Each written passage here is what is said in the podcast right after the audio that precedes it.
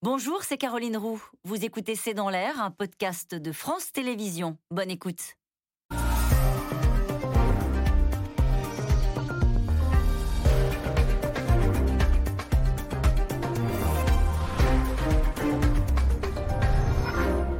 Bonsoir, bienvenue dans C'est dans l'air. C'est fait. À partir de lundi, il faudra montrer patte blanche non seulement pour aller au cinéma, au parc d'attractions et autres lieux de loisirs, mais aussi au restaurant, à l'hôpital ou encore dans le train et l'avion. Le Conseil constitutionnel valide le pass sanitaire. La loi a été publiée ce matin au journal officiel. Les sages censurent, cela dit, deux dispositions, l'isolement obligatoire des malades et la rupture de contrat pour les CDD et intérimaires qui ne présenteraient pas le pass sanitaire. Alors cela ouvre beaucoup de questions. Comment éviter les ruptures d'égalité de soins à l'hôpital Qui contrôle l'application du pass Est-il efficace contre l'épidémie Jusqu'où limitera-t-on les libertés publiques au nom de la santé Et puis cette décision va-t-elle apaiser les opposants? Il manifeste à nouveau demain. Le pass est validé, le plus dur commence. C'est le titre sous forme de questions de cette émission ce soir. J'attends vos questions à vous, SMS, Internet, réseaux sociaux. Quatre invités pour y répondre. Bertrand Guidet, vous êtes chef du service de médecine intensive et réanimation à l'hôpital Saint-Antoine à Paris. Vous êtes également membre de l'Académie de médecine. Patrick Martin-Genier, spécialiste de droit public et des questions européennes, prof à Sciences Po et à l'INALCO. Votre dernier livre, L'Europe a-t-elle un avenir? Édition Studirama. Et puis cet article dans la revue politique et parlementaire, passe sanitaire, mention honorable pour le Conseil constitutionnel. Vous nous direz pourquoi. Nathalie Moret, vous êtes journaliste politique au groupe de presse EBRA, la presse quotidienne dans l'Est de la France. Et puis Sandra Wabian, vous êtes sociologue, directrice du pôle société au Crédoc. Citons votre article après le chacun chez soi, le chacun pour soi sur la cohésion sociale qui explique peut-être en partie le climat en ce moment en France. Allez, pour commencer, une touche politique avant d'en venir euh, plus directement au droit et à la décision décision du Conseil constitutionnel, euh, la douzaine de vidéos diffusées par Emmanuel Macron sur les réseaux sociaux, on voit quelques exemples là, euh, quelquefois en polo, quelquefois en chemise, quelquefois en, t-shirt. Euh, il avait appelé il y a quelques jours à, poser les questions sur le vaccin et le pass sanitaire. Il répond, il argumente. Bertrand Guidé, c'est à lui, le président de la République, de faire cela. Est-ce qu'il est le mieux placé pour convaincre les réticents? Je ne crois pas. Je crois que c'est un peu contre-productif il était important de proposer cette loi, après qu'elle passe euh, devant les différentes instances, dont le Conseil constitutionnel. Les scientifiques dont je suis doivent passer des messages, mais je pense que maintenant, on est euh, à la demande d'autres vecteurs de communication. Je pense que des personnes, d'anciens malades, qui non vaccinés, qui euh, ont fait une forme grave, doivent pouvoir témoigner, mais également des personnes qui ont une lisibilité médiatique. Je pense à des sportifs, je pense à des acteurs, etc. Donc je pense que cet exercice un peu de matraquage présidentiel, même si sur le fond je suis assez d'accord, sur la forme, il, est, il, peut être contre-productif. Des anciens malades, on commence à lire des témoignages, alors pour l'instant d'hospitaliers comme vous, qui disent, les malades nous disent, oh là là, je regrette. Euh, est-ce que vous en avez à Saint-Antoine de, des malades qui vous disent cela et qui seraient prêts oui. à témoigner sur les réseaux sociaux, à la télévision Oui Oui, oui. Ben, je leur demande, je leur dis, moi, c'est connais pas, ce n'est pas du tout mon, environnement, mais vous, effectivement, surtout si vous avez milité plutôt contre les vaccins, ben, témoignez. Je pense que c'est ça peut-être un levier. Nous, on est un peu inaudible, on a dit ce que l'on avait à dire.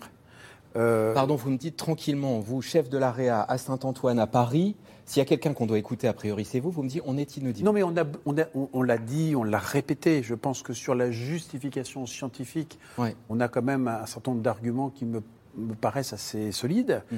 Mais après, c'est les vecteurs de communication. Je pense que vis-à-vis d'un certain nombre de personnes réticentes à la vaccination, mm. c'est pas nous qui, avons la, capacité de les convaincre. C'est la raison pour laquelle il n'y a pas d'opposition entre les deux approches. Elles sont très complémentaires. Mais si on veut arriver à convaincre les personnes vraiment réticentes à la vaccination, je ne pense pas que ce soit nous qui ayons les, les, euh, les manettes. Faites-vous vacciner, euh, répète le président. La liberté est collective, dit-il encore dans, un de ses messages. Un président qui communique comme ça de manière presque nue, directe, euh, face caméra, euh, il est dans son rôle, c'est l'époque. Oui. Ou bien, ou bien il descend de son piédestal. Non, pas du tout. Je crois que c'est le rôle d'un président de la République, d'un chef d'État. Maintenant, tout le monde mm. communique. Hein. On fait plus de la communication à papa, si vous me permettez. Hein, regardez Trump, regardez même aujourd'hui Joe Biden. À chaque fois qu'il fait quelque chose aux États-Unis, il communique. Donc là, il est dans une position intéressante. Il est en vacances. Il semble détendu. Il est au fort de Brégançon. Euh, beaucoup de gens, d'ailleurs, sont sur la Côte d'Azur pour passer des vacances. Donc, il profite euh, de ce repos estival pour faire de la communication politique. Certains vont estimer qu'il en fait peut-être trop, mais je crois qu'aujourd'hui, il y a une responsabilité politique en lien, d'ailleurs, avec la décision du Conseil qui a dit qu'il y avait un objectif de protection de la santé publique. Et je crois que, hormis quelques euh, mots maladroits de tel ou tel ministre de temps en temps, le gouvernement et le président sont dans leur rôle lorsqu'ils incitent les Français à la vaccination. On est, on est dans le pur Macron, Nathalie Moret. Moi, je, me dis quelque part, euh, il y a des ministres et un Premier ministre qui sont, eux, pas en vacances, qui sont sur le terrain à Paris. Il ne leur fait pas confiance. Une forme de désaveu euh, avec ces, vidéos en disant c'est moi qui dois faire le, le travail. Non, je ne pense pas qu'il y ait une forme de désaveu du gouvernement, du chef du gouvernement ou des ministres. Simplement, c'est un constat. C'est le président de la République, quand il parle, il est écouté. Il imprime. Quand son Premier ministre ou ses ministres euh, s'expriment, ils, sont, euh, ils ont moins de relais, ils sont moins écoutés. C'est un constat. Donc à partir de ce moment-là, les 12 euh, vidéos du président de la République cette semaine, elles ont été vues plus de 50 millions de fois. 50 millions de fois sur les réseaux sociaux. Ensuite, elles ont été relayées par les médias traditionnels. Donc vous voyez bien que euh, l'empreinte de ce qu'a dit euh, le président de la République cette semaine est colossale. Pour lui, c'est tout bénef parce qu'il a touché une nouvelle, une nouvelle cible. Euh, les jeunes notamment, euh, ceux qui sont tout le temps sur les réseaux sociaux et qui euh, sont plus éloignés des médias traditionnels. Et en plus, il parle à ceux qui sont déjà convaincus pour les rassurer en leur donnant des arguments. Donc c'est une nouvelle forme de communication assez disruptive, hein, puisque un, chef de l'État qui parle comme ça sur les réseaux sociaux et qui se filme lui-même, c'est inédit. Mais en même temps, l'exercice est assez habile puisqu'il est réussi in fine. mais je vous ai compris, il parle aux gens déjà convaincus. Mm-hmm. Oui, parce qu'il y a déjà, enfin, il y a 10% environ, je parle sous votre contrôle, de gens qui sont euh, anti-vaccins et que de toute façon, vous, ne, pourrez pas les convaincre. C'est impossible de convaincre ces gens-là. Donc il parle à une nouvelle cible, celle dont il veut qu'effectivement euh, ils se fassent vacciner parce qu'ils sont sans doute indécis. Euh, ensuite, il prend aussi la parole à un moment qui n'est pas neutre, à un moment où il y a eu des manifestations en France, 200 000 la semaine dernière. comme on est dans, un, dans une période estivale où l'actualité est un petit peu nue, ça a pris beaucoup, beaucoup d'ampleur. Donc une façon pour lui de, s'exprimer, c'est une façon de, de, de, de les contrer et d'avoir un discours en contre ces manifestants. Mais il ne convaincra pas ceux qui ne sont pas convaincus. Bah, c'est-à-dire qu'on est aujourd'hui dans une situation où la, société se clive autour de cette question du pass sanitaire. Euh, finalement, c'est un clivage qui arrive relativement tardif, puisque ça fait quand même deux ans qu'il y a, euh, cette, crise qui euh, met tout le monde à l'épreuve, y compris la démocratie.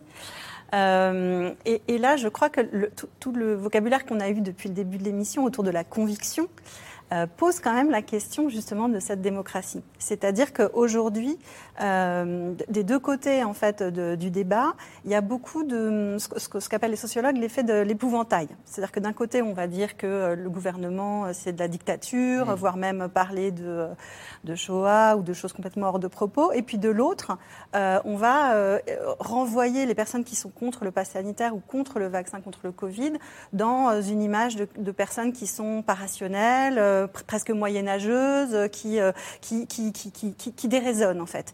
Et, ça, ça ne permet pas en fait les, conditions du dialogue. Et donc la, la manière qu'a de s'exprimer euh, Emmanuel Macron, je pense, vise à un petit peu dépasser cette, ce, clivage.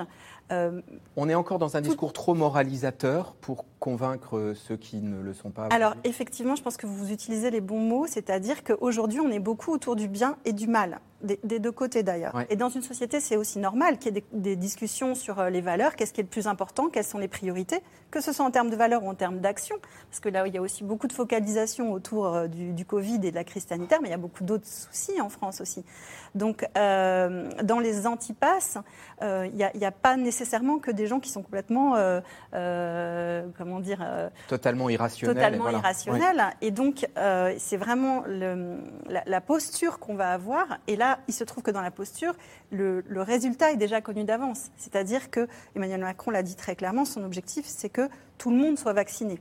Du coup, ça, crée un climat de, discussion qui est quand même qui est quand même compliqué. Euh, Patrick Martin-Genier, il y a autant de crispations sur passe sanitaire et vaccins, vous qui regardez les autres pays européens, chez nos voisins, ou il y a, il y a, une spécificité française? Écoutez, au début, il y avait une spécificité, spécificité française, mais aujourd'hui, quand vous regardez ce qui se passe, on voit en Allemagne, et eh bien je regarde en Allemagne des manifestations, des anti-vax, même des gens qui euh, évoquaient la dictature, l'étoile jaune, euh, etc. En Allemagne aussi En Allemagne aussi. Alors c'est minoritaire, attention, mais on voit bien qu'il y a une frange de la population qui ne peut pas être convaincue et qui ne le sera jamais et qui utilise des arguments complètement inacceptables et jusqu'au boutiste. Donc ces gens-là ne seront jamais convaincus alors que la science eh bien, a démontré que la vaccination était somme toute très efficace. C'est donc hier en milieu d'après-midi que le Conseil constitutionnel a donné son feu vert au pass sanitaire, non sans écarter quelques dispositions importantes du texte. Pas plus que le gouvernement, les sages ne convainquent les opposants au pass. Un nouveau samedi de manifestation euh, se prépare alors que l'épidémie continue de gagner du terrain à l'hôpital.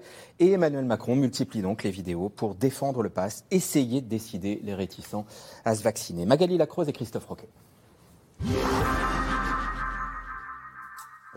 Le Conseil constitutionnel l'a validé hier.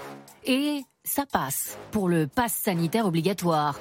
Porté par l'exécutif après des semaines de débats parlementaires houleux, c'est une victoire pour le Premier ministre qui s'en réjouit. Depuis sa résidence d'été hier, Emmanuel Macron s'adresse à ceux qui doutent. Petite leçon de civisme. Je voudrais revenir d'un mot sur ce qu'est la liberté de chacun en société. Je suis tout à fait libre de boire un verre, deux verres, trois verres, quatre verres de vin, de rester chez moi, de voir des amis, il n'y a aucun problème. Par contre, depuis des années, on a accepté qu'après avoir bu, je ne suis plus libre de prendre le volant. Parce que à ce moment-là, ma liberté de prendre le volant, peut vous mettre en danger, mettre en danger une jeune fille qui traverse la rue ou quelqu'un qui n'a rien à voir. Si je vais dans des lieux où je risque de contaminer d'autres personnes qui, elles, ont pris des précautions, peut-être ont une dose, à ce moment-là, je dois ou me faire tester ou me faire vacciner. C'est la liberté responsable, la liberté d'une citoyenne ou d'un citoyen. La vie avec le pass, ça commence lundi.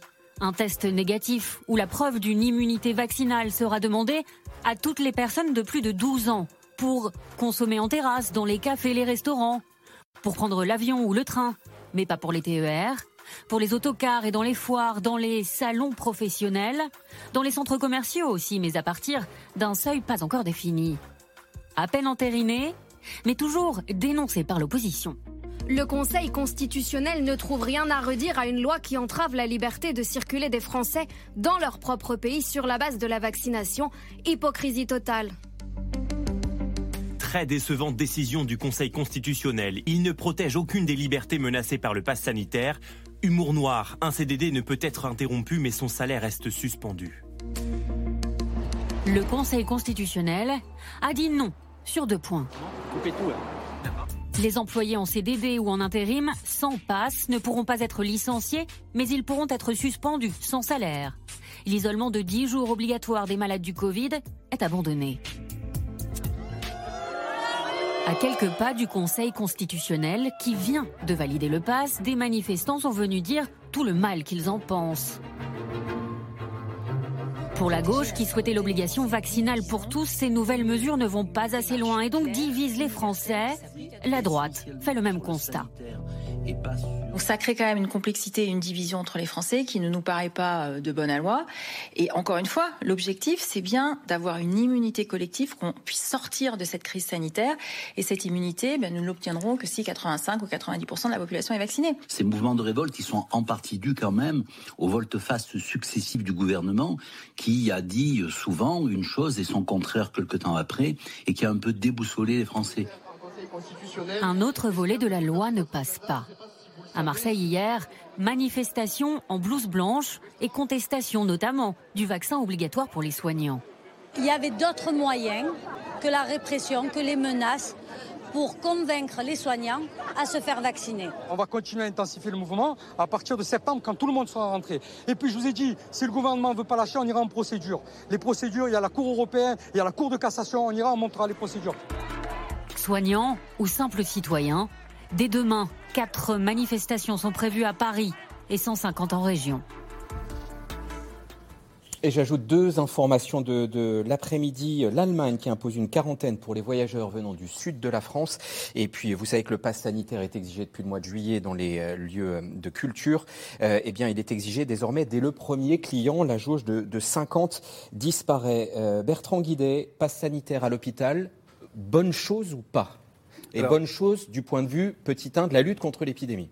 Alors, l'hôpital, c'est très compliqué. Il y a énormément de flux entrant dans l'hôpital. Il y a bien sûr les malades, mais il y a euh, les euh, soignants et puis il y a les accompagnants. Pour les soignants, moi, je suis un ardent défenseur de la vaccination obligatoire pour les soignants. C'est une responsabilité professionnelle. Vous vous occupez de malades qui sont captifs, ils sont dans un lit. Vous avez un personnel que vous n'avez pas choisi qui s'occupe de vous, qui fait vos toilettes, qui, s'ils ne sont pas vaccinés, s'ils risquent de vous transmettre la maladie, c'est juste inacceptable. Il y a des grévistes chez vous? Très peu, très peu. Mais il y a un certain nombre de syndicats qui relaient ça et qui relaient aussi un, un message qui, moi, me plaît pas du tout. C'est euh, on a tellement besoin de nous qu'on ne va pas pouvoir nous imposer cette vaccination parce que sinon, ça conduirait à fermer des lits au moment où on a besoin d'avoir plus. Ce qui n'est pas faux. Non, mais ce qui n'est pas faux. Mais on est, ça s'appelle du chantage. Et, donc, moi, je- ça, je n'accepte pas ça. Avec mon filtre de soignant, je considère qu'on doit aux soignants, euh, euh, on doit, en, tant que soignant, aux malades dont on a la charge, euh, la, la, la- la prévention. du- Et puis, deuxièmement, pour eux-mêmes, euh, ils peuvent quand même contracter le, virus à l'hôpital. Il y a un certain nombre de soignants qui sont morts euh, euh, en, France et bien sûr à l'étranger du coronavirus. Donc c'est une double justification pour que si on travaille à l'hôpital, on soit vacciné. Pour faire le lien avec le, le- le premier plateau et, et- et ce qu'on disait notamment avec Sandra Wabian, euh, vous arrivez à dialoguer avec euh, euh, les aides-soignants, les infirmiers qui ne veulent pas être, être vaccinés, ou l'écoute est impossible entre vous, Non, non, des deux non. côtés? Alors, euh, moi j'aimais bien ce que vous disiez parce qu'il faut certainement pas stigmatiser les Antilles parce que parmi Et pas les- prendre de haut. C'était ça le, parmi le les sens au fond du Antilles- ah, propos. mais absolument. Parmi les Antilles, il y a des questions légitimes. Il faut essayer d'y répondre. Nous, on a organisé un forum aux questions euh, la, la- la semaine dernière. Donc, moi, je suis réanimateur. Il y avait une collègue infectiologue. Il y avait une infirmière euh, éthicienne. Puis, il y avait le directeur de l'hôpital. Avec, Éthicienne comme éthique. Et, oui, Ouais. oui, pas diététicienne. Éthicienne comme l'éthique. Et donc, euh, et donc, c'était très intéressant parce que participaient à cette réunion différentes catégories professionnelles. Il y avait des aides-soignantes, il y a des brancardiers, des, des, techni- des Et techniciens est-ce que les uns les autres ont changé d'avis? Des Ah deux bah, côtés d'ailleurs. Alors, euh, un certain nombre de personnes qui étaient franchement réticentes à, la- à la vaccination, le, le lendemain se sont inscrits pour être vaccinés. Alors après, il y a effectivement quand même les échéances que l'on a rappelées sur l'obligation vaccinale à l'hôpital. Donc, il y a effectivement, euh, deux, trois périodes. Il y a la période jusqu'au 15 septembre. Au 15 septembre, il faudra avoir une dose. Et 15 octobre, il faudra être complètement vacciné. Et donc, euh, c'est quand même un élément qui concourt à, euh, à ce que les personnels un peu réticents se fassent vacciner. Nathalie Moret, la validation du pass sanitaire, on va voir euh, les, les réserves qu'a pu émettre euh, le Conseil constitutionnel. Ça n'est pas une surprise, c'est plutôt une victoire pour le gouvernement et la majorité. En tous les cas, ils le vivent comme ça. Mettez-vous à leur place. Euh, voilà, ce, ce texte a été euh, voté après euh, des heures et des heures de discussion par les députés, par les sénateurs. Il y a eu une CMP, une commission, Commission mixte mixte paritaire, et ensuite les sages valident l'essentiel, l'écrasante majorité du texte. Euh, donc oui, c'est forcément c'est vécu comme une victoire, mais j'allais dire que personne ne fanfaronne hein, au niveau du, du, euh, du- du pouvoir parce que euh, ça reste quelque chose où, où, euh, même si le pass sanitaire est majoritairement accepté par les gens, ça- il n'en est pas de même pour la vaccination. La Moi, je trouve que c'est pas si net, hein, pardon, mais 37% soutiennent la mobilisation des antipasses, 48 sont opposés, voire hostiles à, à la- au mouvement des antipasses. Mm. C'est pas si énorme que ça, pardon, l'écart. hein. Ah non, moi je trouve que c'est quand même important parce que vous avez, euh, enfin, il y, a- il y a quand même entre 55 et 63 des gens qui sont d'accord pour, euh, euh, surtout sur la même étude, hein, pour montrer leur passe là, sanitaire, ouais, quelles que soient le- les circonstances de la vie quotidienne. Euh, donc entre 55 et 63% sans problème, plus 20 qui le font de façon assez réticente. Donc cette étude montre qu'il y a seulement 20 qui sont franchement hostiles au pass sanitaire. Donc non, c'est quand même, y y il y a une écrasante majorité de, gens qui sont pour le pass sanitaire. En revanche, ce n'est pas la même chose pour la vaccination obligatoire. Et c'est bien pour ça que le gouvernement a choisi cette, cette voie-là. on va essayer de faire en sorte que, que ce soit de plus en plus difficile de vivre normalement sans être vacciné et ne pas imposer la vaccination obligatoire. Puisque dans la même étude, on voit que 40% des gens sont hostiles à la vaccination obligatoire et 40%, c'est quand même difficile de passer outre. Euh, Patrick Martin-Genier, au fond, le Conseil constitutionnel dit au gouvernement, vous avez trouvé l'équilibre entre euh, liberté et, et, santé. Tout de même, si on prend un tout petit peu de recul sur l'état des libertés publiques, D'accord, nous vivons une pandémie mondiale. D'accord, c'est un moment sans précédent. Mais nous sommes désormais dans une situation où pour aller au cinéma, à l'hôpital, au restaurant, je dirais presque pour aller boire un godet dans un bar, pour voir un proche en maison de retraite, faut montrer un tout petit bout de son dossier médical. C'est quand même pas rien. Ah mais nous sommes d'accord, ce n'est pas rien, c'est tout de même tout à fait exceptionnel. Et d'ailleurs, il ne faut pas se méprendre sur ce qu'a dit le Conseil constitutionnel. Il dit bien que sur beaucoup de dispositions, il y a une atteinte aux libertés publiques. Mais il fait l'équilibre entre cette atteinte aux libertés publiques que nous n'avions jamais connue en France au titre, à titre sanitaire et euh, la préservation de la santé publique. Il dit qu'il y a un objectif à valeur constitutionnelle, on ne va pas rentrer dans le juridisme, l'objectif à valeur constitutionnelle, c'est la protection de la santé. Et cette protection de la santé autorise le gouvernement et le législateur à limiter les libertés fondamentales. Donc il est tout à fait conscient qu'il y a une limitation des libertés, une atteinte aux libertés fondamentales, mais il ne censure pas pour autant parce que ce n'est pas une atteinte disproportionnée. Donc il fait effectivement un équilibre entre la préservation de la santé publique et une atteinte disproportionnée, ou alors une atteinte au principe d'égalité. Par exemple, l'isolement a été complètement déclaré anticonstitutionnel alors que le gouvernement avait fait un effort en disant on pourra sortir pas seulement entre 10h et midi, mais également pour les soins euh, de première nécessité d'urgence et également pour faire des courses. Et donc le gouvernement avait pris en compte cette réserve du Conseil d'État et somme toute et malgré tout, le Conseil constitutionnel a censuré parce qu'il a considéré que c'était une, euh, une mesure automatique sans étude du dossier de la personne. et donc on, a, les, termes précis à l'écran pendant que vous parlez, allez-y. Et, donc, Nul ne peut être arbitrairement détenu. Voilà, c'est un terme fort, pardon. Arbitrairement détenu, c'était le cas, même s'il y avait la présence du juge de la détention et des libertés pourquoi? Parce qu'on ne pouvait pas enfermer les gens sans qu'il y ait une décision d'une autorité administrative ou judiciaire. Autre question sur les libertés publiques. On se souvient qu'en matière de, mesures antiterroristes, il y a une partie des, mesures qui étaient d'apport de nature exceptionnelle. Et puis ces mesures, elles sont entrées dans le droit commun. Oui. Euh, là, c'est censé s'arrêter le 15 novembre. Est-ce qu'il n'y a pas des mesures euh, qui vont rentrer dans le droit commun? Euh, voilà, est-ce qu'on ne peut pas redouter cela aussi, qu'il y ait un recul durable de nos libertés publiques? Alors, il y a peut-être certaines mesures qui pourront rentrer dans le droit commun, mais cela devrait être voté euh, par le législateur. Il y a certaines dispositions qui ont d'ores et déjà été intégrées dans le Code de la santé publique, dans le Code de justice administrative. Mais vous ne redoutez pas ça Vous ne redoutez pas un recul durable des libertés publiques Écoutez, moi, je considère qu'on est dans un état de droit. Quand je vois comment le Conseil constitutionnel est attaqué d'une façon inadmissible, euh, si on se met à critiquer nos juridictions suprêmes, nous ne sommes plus dans un état de droit. Si jamais demain le gouvernement veut perpétuer euh, certaines mesures telles que, je sais pas, euh, l'état d'urgence, par exemple, en matière de terrorisme, s'il veut perpétuer un état d'urgence sanitaire, eh bien cela devra passer par la loi. Et de rechef, si on considère qu'il y a atteinte aux libertés publiques, il pourrait y avoir un recours au Conseil constitutionnel. Euh, Sandra Wabian, je retiens ce que, ce que disait euh, Jean Leonetti là, dans le, reportage qu'on a diffusé. Là, au fond, la confusion nourrit l'opposition.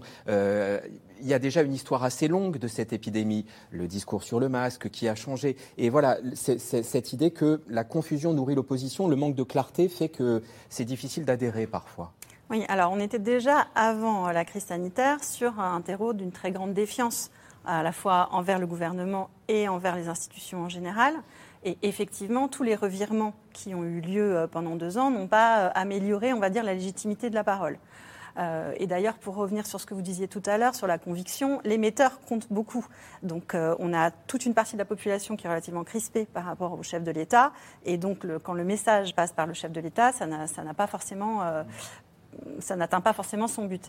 Mais, par rapport à ce que vous disiez sur le fait qu'il y avait des critiques sur les institutions, je pense que du point de vue de la population, on est aujourd'hui dans une société où chacun a accès à l'information, chacun a aussi accès à la parole.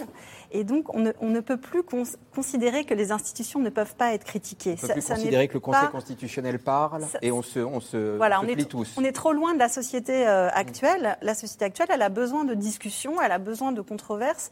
Et donc, oui, c'est possible de critiquer euh, les institutions sans être euh, pour, autant un, un, dangereux criminel. voilà.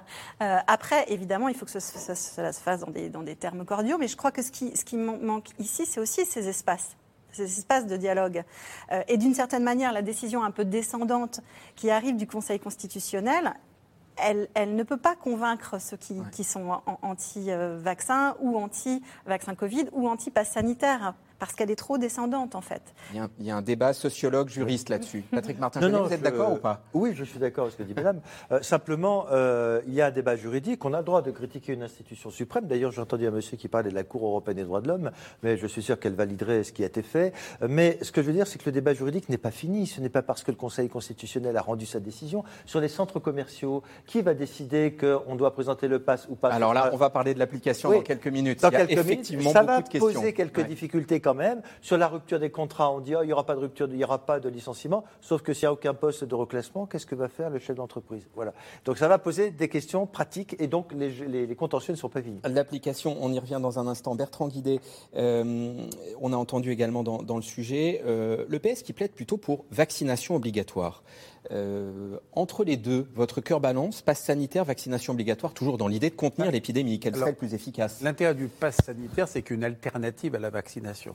L'idée du pass sanitaire, c'est que vous devez avoir un test négatif si vous n'êtes pas vacciné, donc a priori vous n'êtes pas contaminant. Donc mm. on est dans une mesure de prévention. À partir du moment où on rend la vaccination obligatoire, on change de registre. Euh, quand on voit l'opposition des soignants, alors que vraiment la justification, comme je l'ai indiqué, de la vaccination des soignants, elle est pour moi évidente, on imagine que la généralisation de la vaccination à tout le monde va alors là, pour le coup, être euh, extrêmement euh, critiquée. Donc moi, je ne suis pas tellement pour la vaccination obligatoire de la, totalité de la population pour des raisons d'accès de, au vaccin, mais c'est à peu près réglé, puis surtout pour des raisons de contrôle. Je veux dire, qu'est-ce qui va me permettre de dire que vous êtes vacciné ou pas vacciné? C'est compliqué. Donc, quelque part, euh, euh, c'est pas parce qu'on aurait un système de vaccination obligatoire qu'on s'affranchirait du contrôle euh, du, vaccin pour entrer dans un certain nombre de lieux où, accueillant du public avec des risques de contamination. Donc, moi, je ne suis pas pour le vaccin obligatoire en population générale, alors que je le suis vraiment pour les soignants.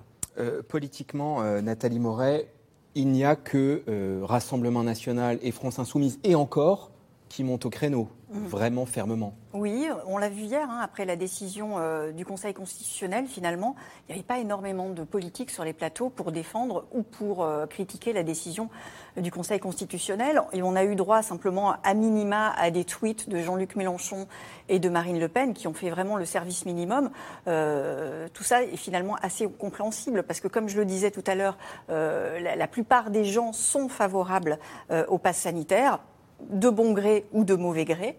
Euh, et face à cela, euh, il y, a dans les manifestants, euh, il y a une, population assez hétéroclite, hein, mais il y a une partie des, des, personnes qui sont dans les manifestations qui sont politisées, et ces personnes qui sont politisées font majoritairement partie du Rassemblement national et de la France insoumise. Considérant que nous sommes à huit mois et demi de l'élection présidentielle, c'est important pour Faut pas se fâcher avec son électorat. Bah, voilà, c'est ça, c'est important euh, pour eux euh, qui, qui, ne qui ne disent pas qu'ils sont anti-vaccins, loin de là, de, de, de, flatter un petit peu leur électorat et tous les, en tous les cas de ne pas brusquer toute une frange de l'électorat qui est au moins sceptique et qui, se, et qui peut se retrouver dans, dans, ce qu'ils disent. Est-ce que les Philippot, Asselineau, Dupont-Aignan, qui sont euh, les figures des mhm. manifestations du samedi, peuvent euh, euh, gagner des points de popularité, prendre de l'étoffe à l'occasion de, cette, de cet été et des manifestations à venir? En tous les cas, c'est ce qu'ils veulent. Quelqu'un comme Florian... Il veut dire que ce n'est pas gagné je ne sais pas, mais en tous les cas, Florian Philippot, par exemple, pour prendre, pour prendre son cas, euh, il n'est plus au Rassemblement national depuis 2017, date à laquelle il a absolument disparu des radars, puisque son mouvement Les Patriotes bah, peine à avoir euh, à s'implanter sur le territoire.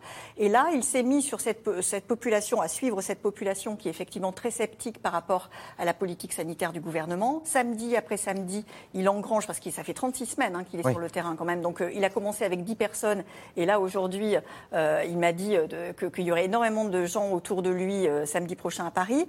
donc effectivement, lui, il a gagné une, si vous voulez, un, écho médiatique assez fort et il espère qu'ainsi il pourra obtenir ses 500 signatures puisque pour l'instant il les a toujours pas. Il est candidat à la présidentielle mais de façon tout à fait virtuelle. Donc on voit bien que pour eux, c'est à la fois une, faction, une façon de revenir sur le devant de la scène pour Florian Philippot et pour M. Asselineau et pour Nicolas Dupont-Aignan. Alors lui, pour le coup, c'est vraiment, euh, il, est vraiment très très écouté par toute la sphère complotiste et il parle plutôt à cette frange-là de la population qui est dans les, euh, dans, les, dans les manifestations, qui n'est pas non plus majoritaire, mais qui effectivement le suit beaucoup. Avant de parler en, détail de l'application du pass sanitaire, Bertrand Guidé, question euh, et, sur la situation sanitaire. le ministre de la Santé, Olivier Véran, lors d'un déplacement hier, disait qu'une des particularité du variant Delta pouvait être que l'état de santé des patients hospitalisés s'aggrave plus rapidement qu'avec les précédents variants. Est-ce que vous avez relevé ça à Saint-Antoine? Non, c'est pas tellement ça. Euh, ce qui est caractéristique, c'est qu'on a des gens plus jeunes et on a vraiment des, malades sans aucune euh, comorbidité, sans aucune maladie sous-jacente. Donc euh, nous, on a eu depuis 15 jours 14 malades admis dans un service de réanimation. D'abord, ils étaient tous non vaccinés, sauf une personne qui euh, avait été vaccinée, mais qui avait un traitement par ailleurs qui faisait qu'elle ne répondait pas à la vaccination. Euh, et euh, un certain nombre de personnes vraiment jeunes, genre 32 ans, marathoniens, aucun antécédent, et qui, se retrouvent en réanimation. Donc oui, le profil des malades a, changé. et qui est lié essentiellement à la vaccination des plus âgés, parce que le pourcentage de personnes âgées vaccinées est beaucoup plus élevé. Et on n'a pratiquement plus de, malades de plus de 65 ans en réanimation. On a surtout dans la tranche d'âge 40-60, mais on a quelques malades de moins de 40 ans. Et pour l'instant, le nombre de malades que vous accueillez continue d'augmenter. On voit que le, nombre de nouveaux cas positifs a tendance à stagner autour de 20-22 000.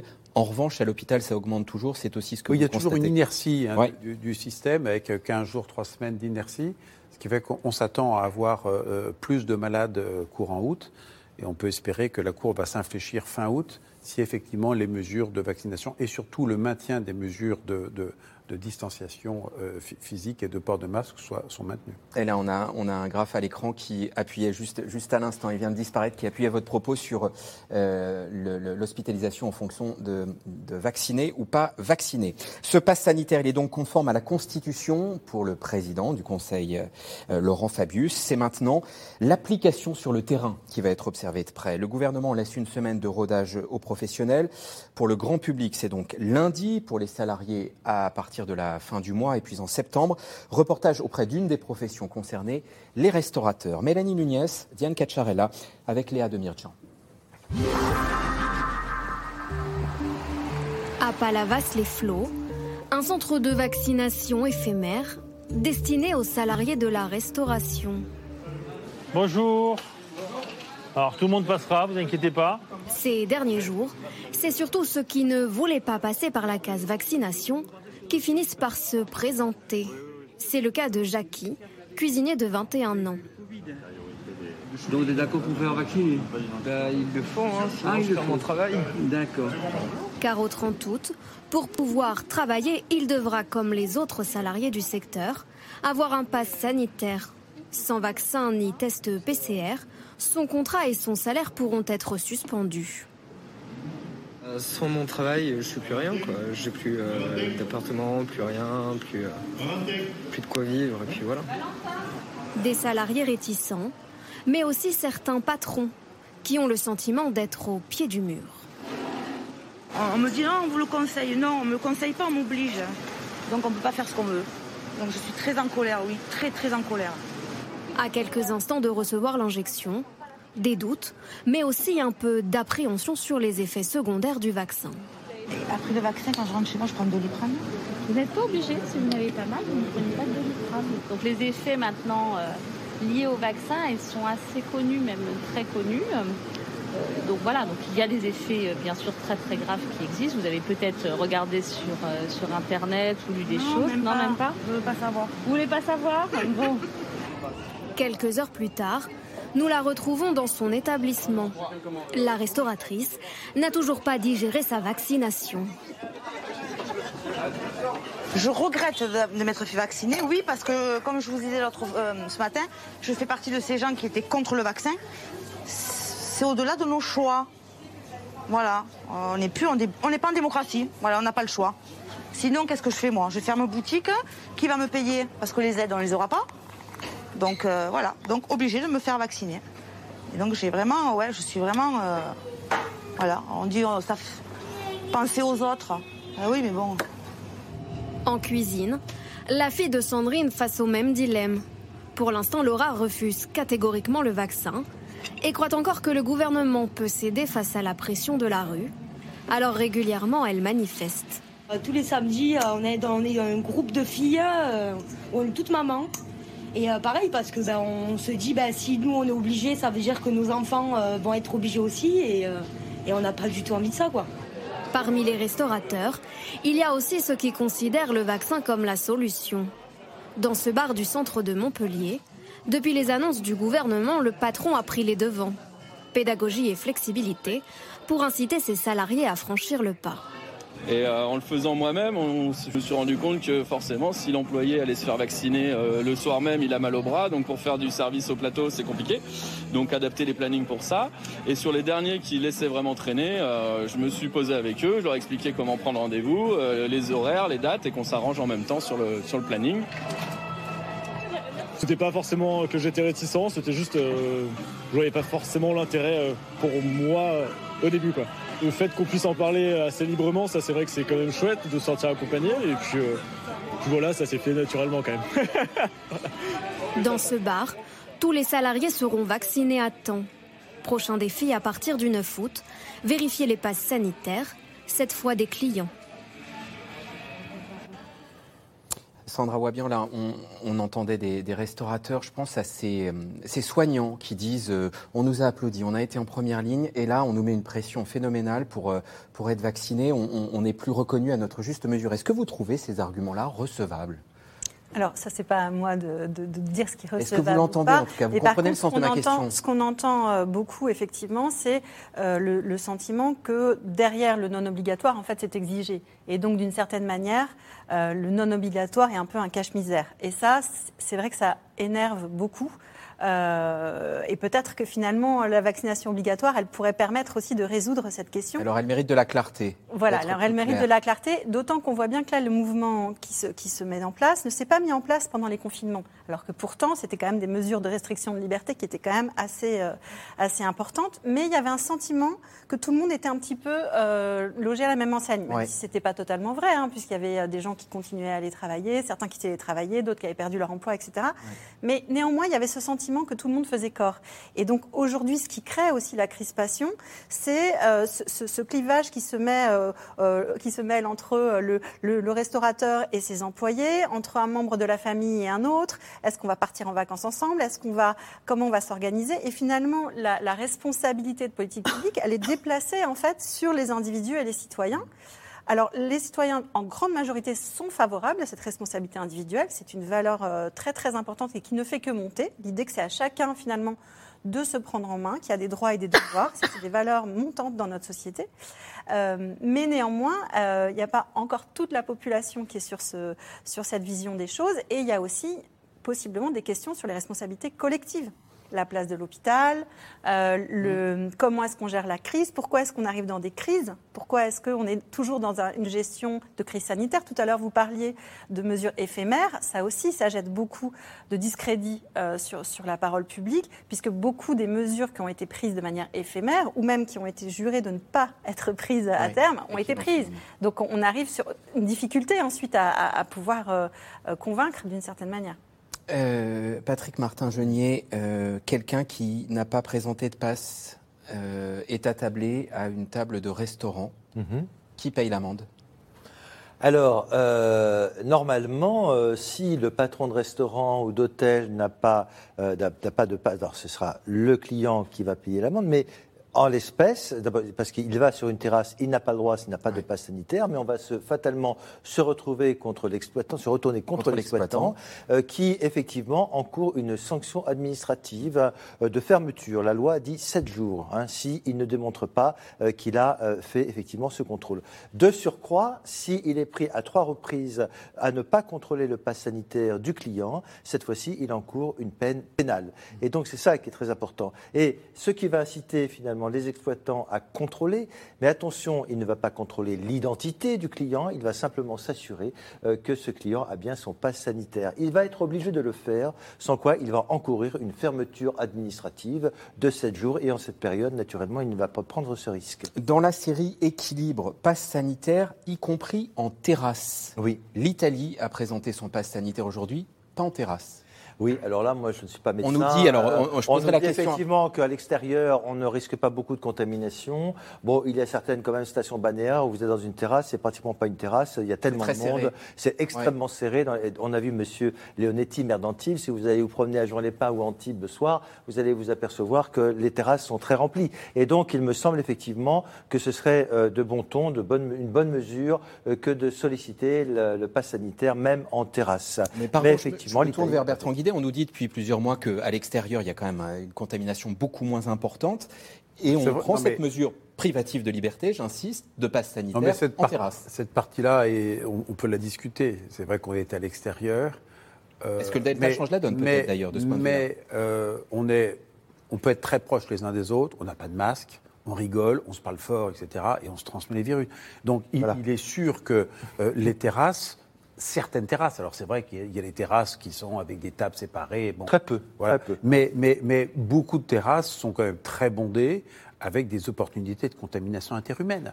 Et donc voilà, donc euh, euh, étendre le, le, le, le, pass sanitaire à la terrasse, c'est une certaine justification pour beaucoup de terrasses. Après, il y a la faisabilité de la chose quand vous avez des terrasses avec 150 personnes, quand vous avez des groupes de personnes, d'amis, il y en a cinq qui ont le pass et les sixièmes qui n'ont pas le pass, bah, vous dites, bah, toi tu vas... Donc il, est vrai que les, exploitants risquent d'avoir des, problèmes de, contrôle, euh, voire peut-être d'incivilité ou de difficulté euh, pour effectivement euh, évincer la personne qui n'aurait pas son pass sanitaire. Il y aura des restaurateurs, des salariés de la restauration demain dans les manifestations, Nathalie Moret? Ah, sans doute, sans doute, puisqu'on voit que dans les manifestations, il y a des gens très très différents. Hein. Euh, il y a des gens qui effectivement euh, sont vaccinés, ont un pass sanitaire et qui vont euh, dans les manifestations pour des raisons plus d'opposition à, la politique d'Emmanuel Macron d'une part, et aussi d'opposition à une certaine forme d'autorité, en tous les cas, ce qui est vécu comme ça. Donc il n'y a pas de raison qu'effectivement, et on l'a vu dans votre reportage, euh, les gens du, de, la, de, la, restauration n'y soient pas. En même temps, moi, ce que je constate, c'est qu'on euh, ne découvre pas euh, l'arrivée du pass sanitaire. C'est depuis le 12 juillet qu'on sait qu'il va arriver. Et en même temps, je constate, moi, sur le terrain, qu'il y a énormément de problèmes de pédagogie. les gens encore, nous, on a fait un, un, article ce matin pour expliquer ce que c'était que le pass sanitaire. On en parle tellement du pass sanitaire qu'au bout d'un moment, pour moi qui suis qui travaille dans l'information, je sais exactement ce que c'est qu'un pass sanitaire. Or, dans la réalité, j'ai rencontré des restaurateurs hier, ils me disaient mais, comment on peut faire pour, c'est quoi, quelle forme ça prend et, c'est quoi exactement? Donc on voit bien qu'il euh, y a des mots et derrière il y a une réalité qu'on est en train de toucher du doigt, qu'on va toucher du doigt lundi, et, mais derrière euh, on ne connaît pas toujours exactement ce qu'il y a derrière. Alors on va le toucher du doigt notamment à l'hôpital Bertrand Guidet. Comment filtre-t-on les cas urgents? Qui peuvent rentrer sans passe et les autres Comment on évite une rupture d'égalité de soins, sachant que aux urgences viennent des gens blessés physiquement, mais aussi des gens blessés socialement, psychologiquement. Mhm. Comment fait-on? Le principe général, c'est que évidemment, on va pas refouler un malade à l'entrée de l'hôpital. C'est le principe général. Donc, il faut de la souplesse. Euh, pour vous donner un exemple, l'hôpital Saint-Antoine, 60 000 passages aux urgences euh, tous les ans, donc c'est environ 200 euh, malades par, jour. Donc vous avez quelqu'un qui vous dit je veux aux urgences, et eh ben il va aux urgences et il rentre. Donc il rentre dans l'enceinte de l'hôpital. Oui, mais oui. Donc ça c'est voilà. La, question se pose pour les, les interventions programmées. Donc vous savez que dans 15 jours vous devez être opéré. Moi, je pense que là, c'est raisonnable, effectivement, d'avoir un test négatif, ne serait-ce que pour vous, parce que c'est pas terrible si vous êtes en période d'incubation de vous faire opérer alors que vous allez euh, développer un Covid éventuellement sévère dans les jours qui viennent. Donc voilà. Après, il y a toutes les situations intermédiaires. Donc je pense qu'il faut de la souplesse. Ça peut concerner les accompagnants aussi. Imaginez, vous avez une personne qui accompagne sa vieille mère euh, euh, la vieille mère, elle est un peu perdue, la personne n'a pas son passe sanitaire, mais elle est absolument indispensable pour accompagner. Il faut de la souplesse. Voilà, donc, et alors enfin, ce que l'on va mettre en place, c'est des, systèmes de tests antigéniques à réponse rapide, donc des, des, barnums à l'entrée de l'hôpital. Vous, vous n'avez pas de passe sanitaire, vous devez rentrer à l'hôpital, vous faites un test antigénique, vos tests est négatif, vous rentrez. Les tests antigéniques sont intéressants parce que, alors c'est le seul élément positif avec le, variant Delta, c'est que la charge de, virus est plus, important, est plus importante et donc les tests antigéniques sont plus sensibles qu'avec euh, les, formes antérieures du virus. Et donc c'est une façon de dire, ben voilà, vous, vous, avez besoin de rentrer à l'hôpital, vous n'avez pas de passe, mais euh, eh bien vous faites un test, le test est négatif, vous rentrez. Encore deux questions. Sur rupture de soins, il y a ceux qui se présentent aux urgences et puis il y a ceux qui risquent de ne même pas se présenter en se disant j'ai pas de sanitaire, euh, j'ai pas de passe sanitaire, je n'y vais pas. Euh, il y a des gens qui risquent d'être laissés sur le côté. Ah ben, euh, on, a bien vu avec le, confinement que puis la peur de l'hôpital en disant l'hôpital c'est un lieu où on, risque de se contaminer. Il y a eu une, réduction du nombre de consultations et avec un impact incontestable sur un certain nombre de maladies cardiovasculaires, euh, cancéreuses, etc. Et donc oui, euh, euh, il faut absolument que ce, passe qui a sa justification ne, conduise pas à, un certain nombre de personnes à ne pas venir à l'hôpital alors qu'ils ont besoin d'être soignés. Donc il faut certainement un peu de doigté, c'est ça qui va être compliqué pour permettre euh, euh, aux personnes qui ont besoin d'être soignées d'être soignées. Patrick oui, Ce terme doigté est tout à fait intéressant. Je voudrais dire quand même que le Conseil constitutionnel a fait une réserve en disant que même sur les, interventions non programmées, eh bien, euh, cela ne doit pas faire obstacle aux soins. Parce que même si vous avez une intervention programmée et qu'on vous dit on vous la reprogramme dans deux mois, trois mois, de facto, euh, c'est un obstacle aux soins. Ce seront aux médecins de décider au cas par cas, même si les directeurs, directeurs d'hôpitaux auront sans doute une méthodologie. Mais attention, il y a bien une réserve du Conseil constitutionnel sur ce point et ce sont les médecins qui décideront. D'ailleurs, euh, certains de vos confrères disent Moi, je n'appliquerai pas cette règle euh, parce que lorsque vous avez une intervention programmée pour une lourde pathologie, eh bien, le fait de refuser un médecin, ça présente des risques d'ordre médical, naturellement, mais ça peut reporter encore euh, la guérison et donc le suivi de cette pathologie. À, cette occasion-là, je, vous pose une question éthique et organisationnelle. Vous savez que lors des, vagues précédentes, on a déprogrammé des malades pour pouvoir réorganiser l'hôpital au bénéfice des malades Covid. Mhm. Si nous avions en septembre, par exemple, euh, à réorganiser l'hôpital de la même manière, euh, donc à déprogrammer des malades vaccinés pour une chirurgie éventuellement lourde, au bénéfice de malades non vaccinés Covid. Mhm. Comment on organise ça Et comment on explique aux malades vaccinés qu'on va les déprogrammer parce qu'il faut faire de la place en réanimation? Mais est-ce que la question, c'est pas non, je, la solidarité? Allez-y. Parce que là, en fait, d'une certaine manière, on voit bien qu'on est presque dans une situation ubuesque. Parce qu'on est sur des critères sanitaires et on en vient à, avoir des, impacts sanitaires négatifs. Donc on, voit bien que là, on est dans un écheveau qui est quasiment impossible à, démêler. Donc pourquoi, d'une certaine manière, pourquoi le Covid serait une maladie qui serait beaucoup plus grave que toutes les autres maladies? C'est là où on, je pense qu'il là aussi il y, a, une question de société qui, se pose euh, sur les, priorités que se donne une société. Et, c'est impossible finalement, personne ne peut répondre. Et donc on transmet cette, question à des, individus qui vont être restaurateurs, qui vont être médecins, etc., mais qui eux-mêmes vont être pris dans ces conflits euh, et ces difficultés euh, éthiques. Et il y a ça aussi dans les manifestations de demain, c'est cette c'est dilemme éthique, disons-le comme ça. Oui, c'est ça. C'est-à-dire qu'est-ce qu'est-ce qui est prioritaire dans une société? Aujourd'hui, on a priorisé le Covid depuis, depuis maintenant deux ans il y a beaucoup d'autres priorités. On pourrait se dire que euh, les, gens qui sont dans la rue, qui sont SDF, c'est une urgence, on ne peut pas les laisser mourir. Bon, ben, c'est quelque chose avec lequel on s'accommode et, on, vit très bien. Et pourtant, on ne peut pas dire que, leur vie vaut moins qu'une autre vie. Mm. Donc, de toutes les manières, il y a des choix éthiques qui sont, qui sont à faire. Et peut-être que là, ce qui pose souci aux manifestants, enfin en tout cas c'est le sentiment qu'on a en, regardant un petit peu leurs propos, leur profil aussi, c'est qu'ils ne sont pas entendus. Et dans ce point de vue-là, on est assez proche du, mouvement des Gilets jaunes. C'est-à-dire des gens qui ont le sentiment qu'on ne les entend pas. Euh, c'est d'ailleurs plutôt, en termes euh, socio-démographiques, c'est plutôt des gens qui sont plutôt peu, diplômés. La, carte de la non-vaccination, elle recouvre complètement celle de la pauvreté, de la fracture numérique et de la distance au service public. Donc il y, a quand même une question aussi à se poser euh, sur qui est vacciné, qui ne l'est pas et pourquoi en fait. Alors pour les un peu moins de 20% de la population qui reste euh, hostile au vaccin, une manière euh, de couper euh, au vaccin, c'est de se faire tester régulièrement. Pour l'instant, c'est gratuit. La menace de tests payants plane, elle fait plus que planer. Emmanuel Macron a dit que ça arriverait à l'automne. Le coût de ces tests pour la collectivité est très loin d'être négligeable, il est même très élevé. Mélanie Nunez, Ohan Nguyen avec Noé Poitvin. Il est devenu un sésame indispensable dans notre quotidien. Impossible de déroger au pass sanitaire pour aller voir un film ou même pour se baigner à la piscine. Et à défaut d'être vacciné, pour beaucoup de vacanciers, il faut passer par la case test. Dans cette pharmacie du centre-ville de Montpellier, les touristes se pressent en ce mois d'août. Faites le test ici euh, Ici, oui.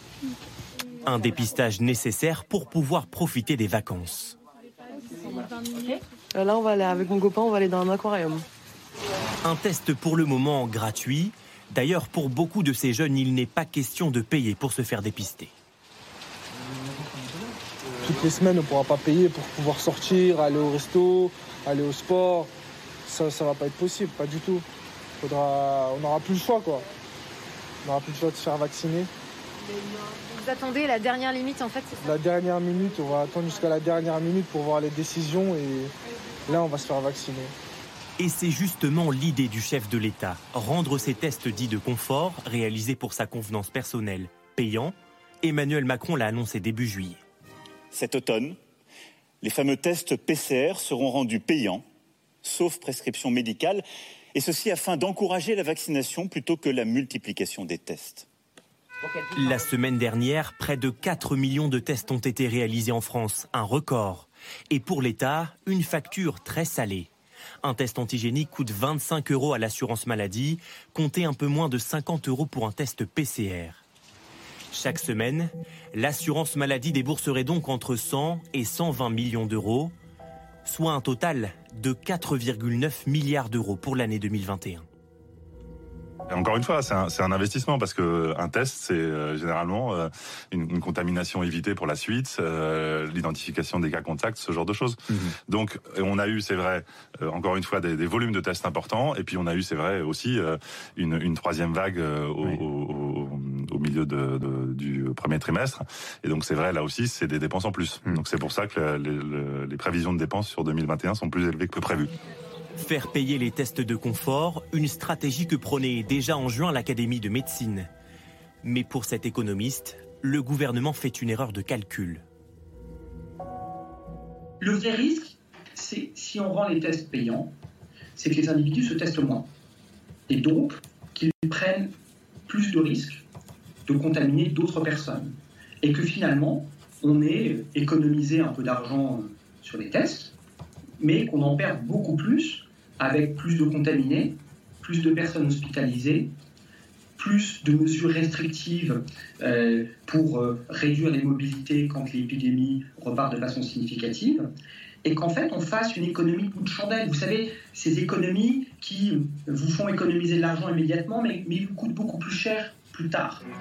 Chez nos voisins européens, certains pays ont déjà rendu les PCR payants. En Italie, il faut compter entre 60 et 80 euros, entre 80 et 120 euros en Espagne, entre 60 et 100 euros au Portugal, un test qui peut même atteindre 250 euros au Royaume-Uni.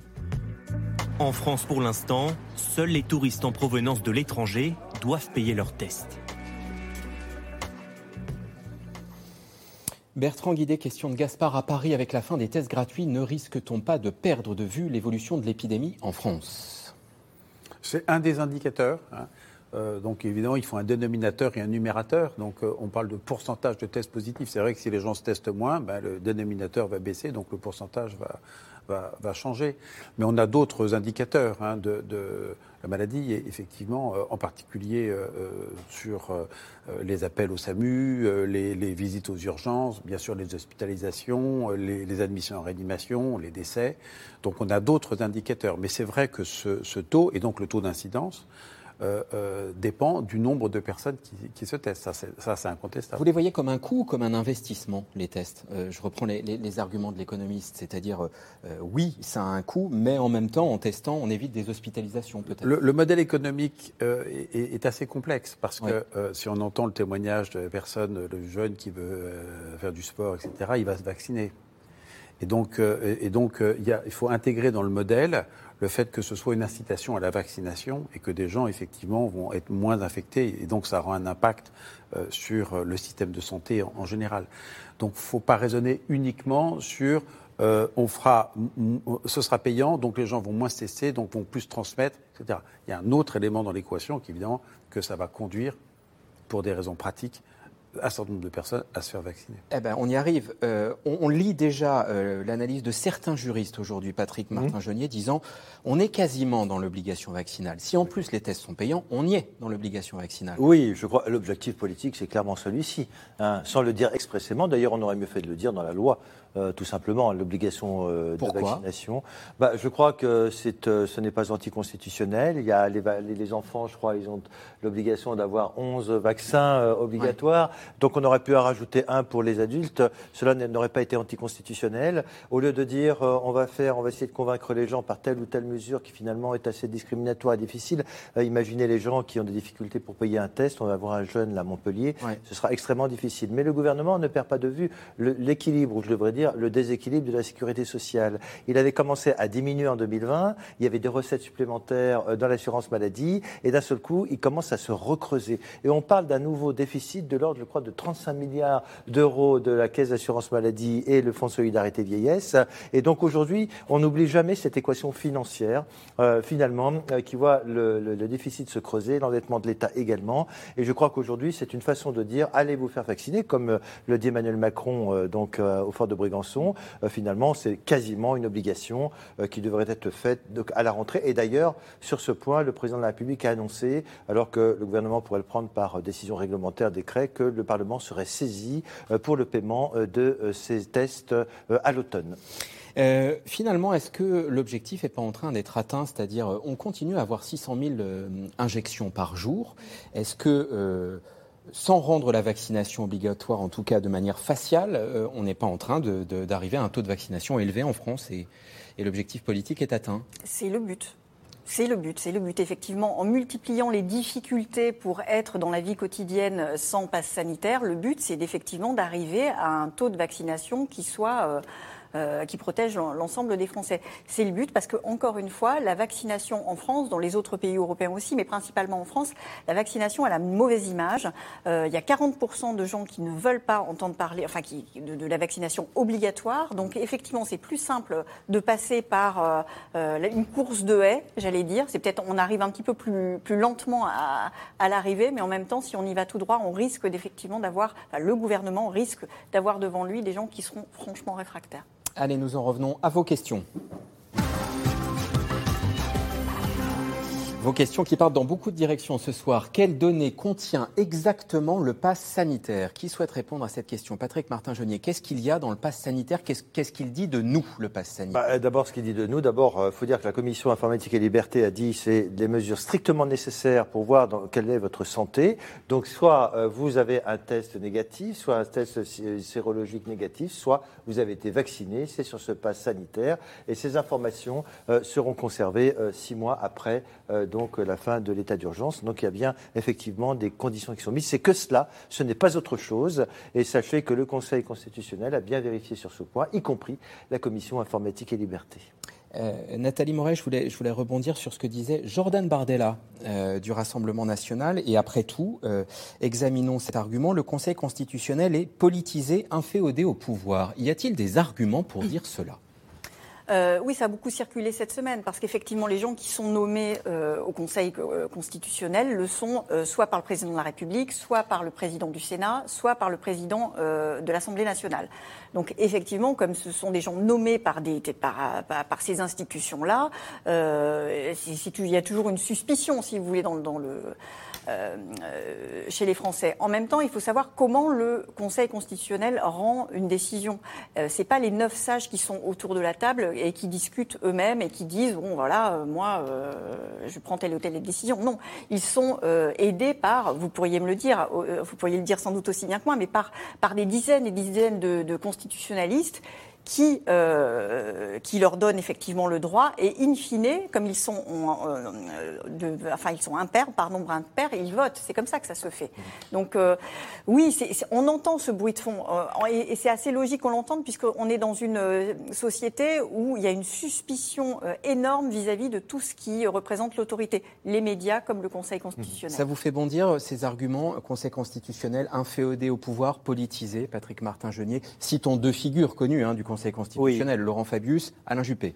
Alors moi, est-ce que ça me fait bondir? Je comprends la réflexion d'un point de vue sociologique, par exemple. On nous dit, regardez, il y a deux anciens mi- premiers ministres, il y a des anciens sénateurs, euh, des gens qui sont proches du pouvoir. Mais il faut savoir une chose, comme vous disiez tout à fait justement, ils ne sont pas seuls à prendre la décision. Il y a autour d'eux des juristes, y compris des membres du Conseil d'État. D'ailleurs, il s'agit de traverser la cour du Conseil d'État pour aller au Conseil constitutionnel. Il y a le délibéré. Euh, On regarde la jurisprudence du Conseil d'État, par exemple sur le principe d'égalité, c'est exactement la jurisprudence du Conseil d'État. Simplement, ce qu'il faut comprendre d'un point de vue politique peut-être et sociologique, c'est que nous avons affaire aujourd'hui à ce qu'on appelle la théorie des apparences.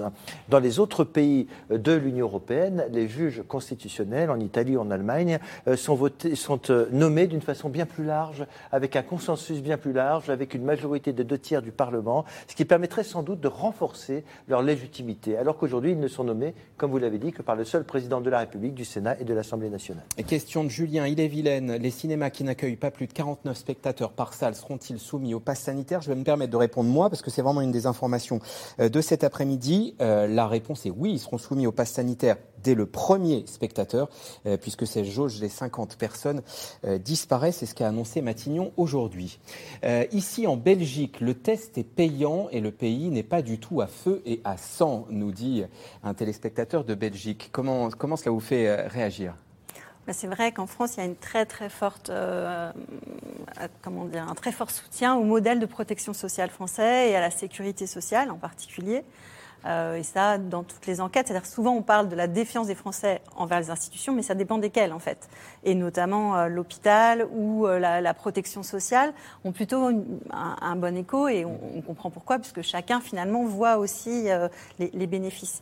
Donc c'est sûr que là, on rentre dans une rupture un petit peu d'habitude et de, de modèle social. Donc c'est c'est très clairement, euh, euh, ça crée des difficultés dans la population. Et puis après, il y a aussi une réalité euh, d'égalité d'accès d'accès aux soins. Et c'est vrai que d'une certaine manière, si finalement ceux qui ont- n'ont pas les moyens de se payer des tests euh, n'ont pas la même liberté de choix que ceux qui ont les moyens de le faire, ça aussi, ça heurte une des valeurs françaises euh, très très importantes et très an- ancrées, la, la passion de l'égalité. La passion de l'égalité.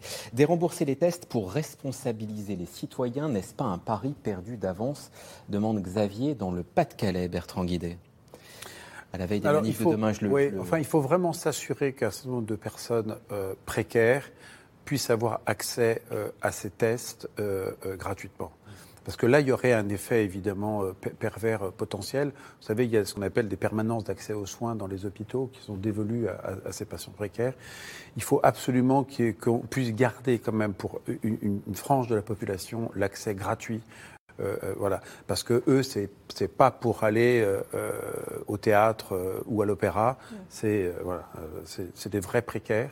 Donc un, il faut qu'ils aient accès à la vaccination et plutôt des vaccins à une dose plutôt qu'à deux doses, c'est très compliqué pour eux de, de comprendre qu'il faut revenir dans trois semaines, enfin, etc. Et, et- et il faut qu'ils puissent continuer Accéder à accéder aux tests gratuitement. Ça, c'est sûr. Nathalie Moret, certains de ceux qui refusent la vaccination ne, ti- ne sont-ils pas simplement des personnes hostiles à Macron nous demande Eric, encore un, un Belge, à Bruxelles. Une partie, oui. Une partie, effectivement, des gens qui refusent la vaccination le font pour des motivations politiques. Euh, Emmanuel Macron est un président extrêmement clivant. Euh, ses prédécesseurs l'étaient aussi, mais là, j'allais dire que la, la figure du président est quand même très mise en avant et donc du coup très critiquée. On le voit dans les, dans les manifestations où les, les slogans sont très anti-Macron. Donc oui, c'est, c'est- votre téléspectateur a raison. Euh, quelle est la période d'incubation du variant Delta? Est-elle plus courte qu'avant? Oui. Oui, oui, elle est, elle est- elle est plus courte, liée au fait que la charge virale est, est- est plus importante, absolument. Et plus courte, c'est-à-dire Que 3-4 jours. 3-4 jours, donc c'est donc c'est euh, rapide. Euh, une précision juridique par Patrick Martin-Genier. Euh, licenciement possible ou pas pour un salarié CDI, là je parle CDI, euh, qui refuserait le pass sanitaire? Non. Non, la loi n'a pas prévu un licenciement. Le Conseil d'État avait appelé l'attention du gouvernement. Du coup, le droit du travail s'applique? Oui, mais. Et donc, euh, s'il y a perturbation de l'organisation du travail, il y a risque de licenciement Non, je. je ah non, je la loi dit clairement l'intention du législateur est de ne pas licencier. Il peut être suspendu. La nouveauté, c'est qu'il peut être suspendu sans salaire. Ça, c'est une nouveauté autant pour les salariés du secteur privé que pour les salariés du secteur public. Mais en aucun cas, il ne peut être licencié, y compris pour les gens qui sont sous contrat à durée déterminée ou des contrats de mission. Ça peut complètement bloquer des entreprises, du coup. Ça peut complètement bloquer parce qu'il va y avoir un problème. Imaginez que demain, on demande à quelqu'un dans la restauration, vous n'avez pas votre passe, on va essayer de vous trouver un poste. S'il n'y a pas de poste ou reclassé, une infirmière ou un infirmier dans un hôpital, madame, vous ne voulez pas vous faire euh, vacciner, on va essayer de vous trouver un poste de reclassement. Mais qu'est-ce que va faire l'infirmière ou l'infirmier? Elle va quand même pas aller faire la cuisine ou balayer euh, ou faire des papiers administratifs, ce n'est pas son travail. Donc il y aura un problème de reclassement. Mais comme la loi a dit qu'il ne fallait pas licencier, rassurons aujourd'hui les salariés, il n'y aura pas de licenciement, ou alors ça se terminera devant les prud'hommes. Mais je ne crois pas que ça rassure beaucoup les salariés de savoir qu'ils ne sont pas licenciés, mais qu'ils vont perdre leur salaire. Parce Oui. que quand même, un, un Ça, des- c'est nouveau. Oui, donc je ne suis pas sûre que ça les rassure beaucoup, Non, en fait. si vous mais il n'y aura pas de licenciement parce que la suspension, elle ne sera que temporaire. Donc c'est Oui, mais- bien ce qu'il faut dire. La nouveauté euh, majeure, en revanche, c'est que nous n'avions jamais vu effectivement une suspension, notamment dans la fonction publique, avec euh, euh, une suspension de salaire, ce qui n'est- ce qui n'avait jamais existé. Euh, Bertrand Guidé, y a-t-il encore beaucoup de morts du Covid? Alors ça dépend des pays. En France, c'est pas beaucoup. En France, on est entre 5 et 10 décès jour. Tunisie, on est à 200 décès jour. Et dans certains pays, genre Indonésie, Inde, d'abord, ils ne sont pas bien comptés et on est dans des chiffres astronomiques. Donc euh, il y a vraiment une pandémie et avec une atteinte du, monde entier. Et c'est vrai que les pays qui ont faiblement accès à la vaccination sont très durement touchés, ce qui pose la question de l'accès d'ailleurs la- au vaccin de tous ces pays. Donc pour répondre à votre question, en France, euh, fort heureusement, euh, les chiffres sont quand même très faibles. Et vous avez les chiffres de l'évolution de la pandémie dans le monde 613 000 cas euh, euh, au bout de la courbe. C'est euh, plus de 4 millions de morts officiellement et, et sans doute beaucoup plus, nous disait un de nos invités euh, cette semaine. Et en France, on est à 112 000 morts du Covid depuis le début de l'épidémie. Euh, et si on parlait de la majorité de Français qui se sentent davantage en sécurité avec le pass sanitaire, Sandra Wabion Oui, ça c'est très clair qu'il y a vraiment une. votre téléspectateur a raison et je m'excuse si je n'ai pas été euh, sur, ce point, mais il y a effectivement un très grand soutien euh, aux différentes mesures qui ont été prises par le gouvernement au fur et à mesure du temps euh, sur le sentiment d'être pris en charge et d'être sécurisé, d'ailleurs pris en charge sur le plan sanitaire et pris en charge aussi sur le plan économique, puisqu'il y a eu quand même des milliards qui ont été, euh, qui ont été euh, maintenus, versés pour essayer de, soutenir euh, l'économie. Et donc effectivement, il y a une grande partie de la population qui, qui se sent rassurée par ce pass, et d'ailleurs notamment les plus âgés, en fait, euh, qui, très massivement se sont vaccinés, soutiennent les mesures euh, euh, qui ont été prises de- depuis, le début, depuis le début de la crise. Un complément de réponse, c'est 5 à 10 Île-de-France. C'est pas France entière. hein, 5 à 10 décès. Euh, Pourrait-on avoir dans le même temps, euh, c'est réjouissant, et le pass sanitaire, et un couvre-feu, et un confinement? Bertrand Guidé, euh, je souris, mais peut-être qu'on sourira pas longtemps. Non, je pense que c'est le problème de la territorialisation des, des décisions. C'est-à-dire qu'on peut imaginer que dans, dans une zone particulière, ça concerne la- actuellement la Corse, PACA, euh, la Martinique, euh, qu'il y ait euh, euh, les deux, parce que euh, certes, il y a le pass sanitaire, mais euh, les gens ne sont pas assez vaccinés et le virus circule énormément, et les hôpitaux sont débordés. Et donc on peut tout à fait imaginer, ce qui commence à être le cas, hein, des décisions de couvre-feu euh, limité, voire de confinement euh, euh, localisé. C'est ce qu'envisage de faire Israël également, parce Absolument. que le Green Pass va être exigé et il n'exclut pas un reconfinement au mois de septembre. Donc c'est tout à fait possible. Merci à tous les quatre d'avoir participé à cette émission. Pardon, on ne termine pas sur une note très gaie. Euh, rediffusion ce soir 22h35. D'ici là, vous pouvez écouter l'émission en podcast. Et pour le direct, je vous retrouve avec grand plaisir demain autour de 17h45. Très bonne soirée sur France 5.